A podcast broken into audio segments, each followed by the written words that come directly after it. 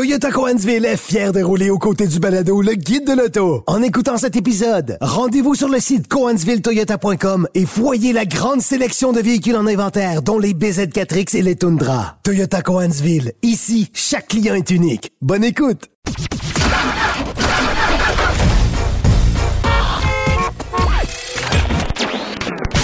Vous l'avez vu? Vous l'avez lu? Maintenant, entendez-le. Avec Antoine Joubert et Germain Goyer. Le guide de l'auto. Cube Radio. Bonjour tout le monde, bienvenue au Guide de l'auto, édition du 26 novembre 2022. Germain, bonjour. Bonjour Antoine. Bon, alors pour ceux qui euh, ne le savaient pas, j'étais hier soir au Salon du Livre de Montréal et toi, Germain, tu y seras euh, demain. Oui, donc euh, dimanche, là, de midi à 14h, au kiosque des éditions de l'Homme. Euh, je serai là, accompagné de quelques guides de l'auto, euh, Ouais. prêts à être dédicacés. C'est ça, exactement. C'est pour nous préparer au Salon de l'auto qui s'en viendra euh, en janvier. Ouais, c'est ça. Et d'ailleurs, ça se passe au même endroit. Oui, au Palais des Congrès. Exactement. Bon, alors, euh, actualité de la semaine, ça a été assez mince, hein, honnêtement. Ben, c'est toujours, euh, c'est toujours le cas les semaines suivant celle d'un salon de l'auto. Ouais. hein. On dirait que la- l'actualité est concentrée. C'était le salon de l'auto de Los Angeles. On a consacré un segment complet à ce salon la semaine dernière. Et effectivement, c'était, c'était plus mollo euh, cette semaine. On a vu que Jay Leno prenait un peu de mieux. Nous voilà, nous voilà rassurés. Mais la nouvelle qui a retenu mon attention, c'est euh, du côté de chez Mercedes-Benz. Et c'est une tendance qui semble, euh, comment dire, prendre de plus en plus d'importance euh, chez les manufacturiers. On lance des lignes à l'eau, on tente de voir quelle sera la réaction des gens. Et là, effectivement, on aura un abonnement annuel pour obtenir des meilleures performances avec les véhicules Mercedes. Donc, Autrement dit, au lieu de payer un montant forfaitaire de 5 ou 10 000 dollars comme une option traditionnelle pour obtenir un ensemble de performances et on paye une fois et c'est terminé. Là, on a un abonnement mensuel et euh, parce qu'évidemment, tout est, tout est électronique, tout est relié à distance, tout- toutes les données sont dans. Donc, autrement dans- dit, dans as un le 2 litres turbo, ça peut faire 300, 350, 400 chevaux. Mais, Mais si en fait, c'est avoir- des véhicules électriques. OK, c'est des véhicules Parce électriques. que, OK. euh, oui, c'est ça. Donc, il n'y aura pas un ingénieur qui va venir chez toi à la fin de l'année pour euh, euh, diminuer la, la- la- la pression dans ton turbocompresseur. Là. On n'est pas, on n'est pas là du tout. non, mais, je veux dire, il existe des modes de conduite dans Oui. les véhicules en Oui. ce moment, puis on sait qu'on peut les déverrouiller, modifier les puces électroniques. C'est vrai. Mais pour un vrai. véhicule électrique, autrement dit, la puissance va être garante de combien tu es prêt à mettre. Effectivement. Et là, je- te donne un exemple tout simple. Le Mercedes E EQE 350 euh, 4MATIC, euh, en optant pour cet abonnement annuel-là, eh bien, la puissance passera de 288 à 349, ce qui est quand même considérable. Même chose pour euh, le, le EQE VUS, donc pas simplement euh, la berline. Et du côté du, euh, de la EQS, euh, on a 355 chevaux. Et si on opte pour cet abonnement annuel, eh bien, la puissance passe à 443. Et c'est la même chose pour le EQS VUS. Donc, et c'est un abonnement qui, qui coûte 900 dollars annuellement. C'est moins cher qu'aux États-Unis. Je ne savais pas que quelque chose pouvait être moins cher au Canada qu'aux États-Unis, mais c'est pourtant, euh, c'est pourtant le cas. Euh, on, on avait vu un petit peu plus tôt cette année BMW euh, offrir des fonctionnalités comme ça offertes euh, en abonnement, pas au Canada. Ça, on, a, on a tenté la chose euh, sur d'autres d'autres marchés. On sait que euh, VinFast, le nouveau constructeur euh, de véhicules euh, électriques, le constructeur vietnamien, propose proposera, hein, parce qu'on parle du futur, là, ces véhicules-là ne sont ouais. pas encore offerts, euh, proposera un- un- une, une location de la batterie. Donc, on est encore là pas très loin de l'abonnement. Euh, donc, est-ce que ce sera une nouvelle tendance? Je ne le sais pas. Euh, je, je sais, je sais pas non Mais ça plus. montre à quel Ouais. point un constructeur automobile, parce que là, on parle que de peu profit, là.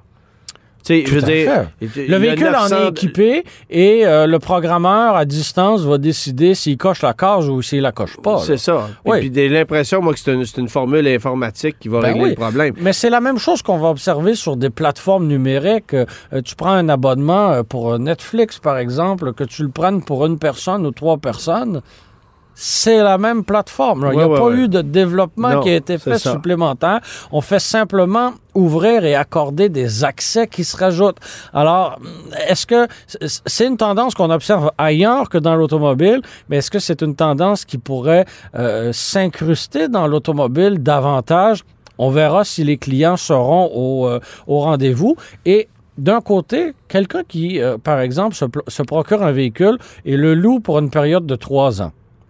Les options qu'il achète neuves, pour lesquelles il paierait 10 000 d'options, ben, il, il- il ne profitera pas de, de, de, de- la pleine valeur de cette Il y a option-là. un certain sens Donc- logique. Là. donc Oui, lui, euh, le, le consommateur qui loue un véhicule 3 ans, ben, va prendre l'abonnement de 3 ans euh, pour, euh, pour cette fonctionnalité-là. Il n'y a rien de parfait, il n'y a rien de, génial. J'ai un peu aussi l'impression que c'est une manière de plus pour les manufacturiers automobiles de venir piger, piger dans le portefeuille des consommateurs. Ça, je, je trouve que c'est un irritant.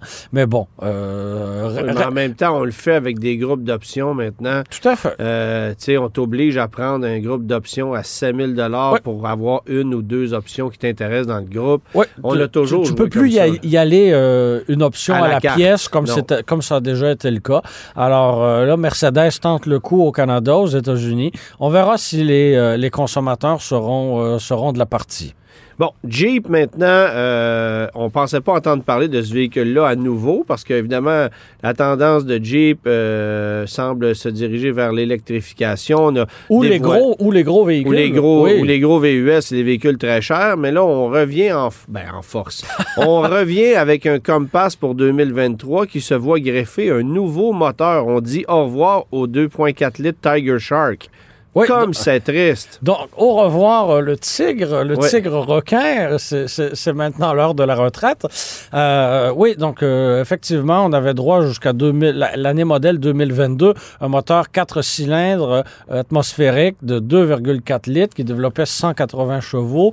Rien de moderne, rien de sophistiqué. Et on se demandait, il était où, les 180 chevaux? là? Oui, c'était pas débordant de, de- de puissance. Et c'était le moteur qui était offert sur toute la gamme. Et là, on le remplace pour 2023. On lui greffe le moteur toujours à 4 cylindres, mais cette fois turbo compressé de 2 litres. Et on a droit là à 200 chevaux et 200 euh, livres-pieds de couple. Donc, une est- version euh, dessoufflée, dans le fond, euh, ou dégonflée du Ouais. 2 litres turbo qu'on va retrouver dans, dans le Cherokee, par exemple. Absolument, parce ouais. que ben, dans le Cherokee, ce même moteur-là développe euh, 70 chevaux de plus. Ouais, c'est considérable. Et autre, autre euh, fait intéressant, euh, on proposait jusqu'à 2022 des versions d'entrée de gamme et de base à roue motrice euh, avant. Ouais. Ce ne sera plus le cas. On n'offrira que des versions 4x4. Et si tu veux mon avis, c'est une très bonne chose parce que quand on veut se procurer un Jeep, même si c'est un petit Jeep, euh, ben, on veut on veut profiter du, du système du système à quatre roues motrices.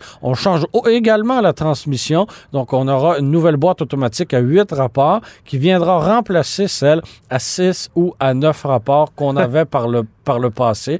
Alors quand même une bonne dose de nouveauté pour un véhicule qui n'est pas nécessairement le plus compétitif En du fait, qui est segment. dans la cave du segment. là. Oui, voilà. Et euh, ben là, il deviendra plus intéressant en théorie, mais il, de- il ne deviendra pas moins, euh, moins coûteux qu'il ne l'est en ce moment. Et c'était, à mon avis, un de, un ses- problème, un oui. de ses défauts. Là. Euh, on était habitué longtemps chez, euh, chez, euh, chez Stellantis, avant que ça s'appelle Stellantis, donc chez FCA, à avoir des 4 000, des 6 000, des 8 000 dollars de rabais appliqués toute l'année sur des véhicules. Donc, on avait des PDSF qui étaient très élevés, mais Ouais. on avait toujours des rabais appliqués.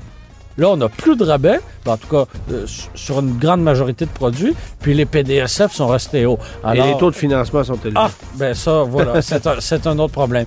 Alors, euh, on, on- on verra bien s'il réussira à conquérir peut-être un peu plus d'acheteurs, mais en tout cas, il aura une bonne dose de nouveautés pour 2023.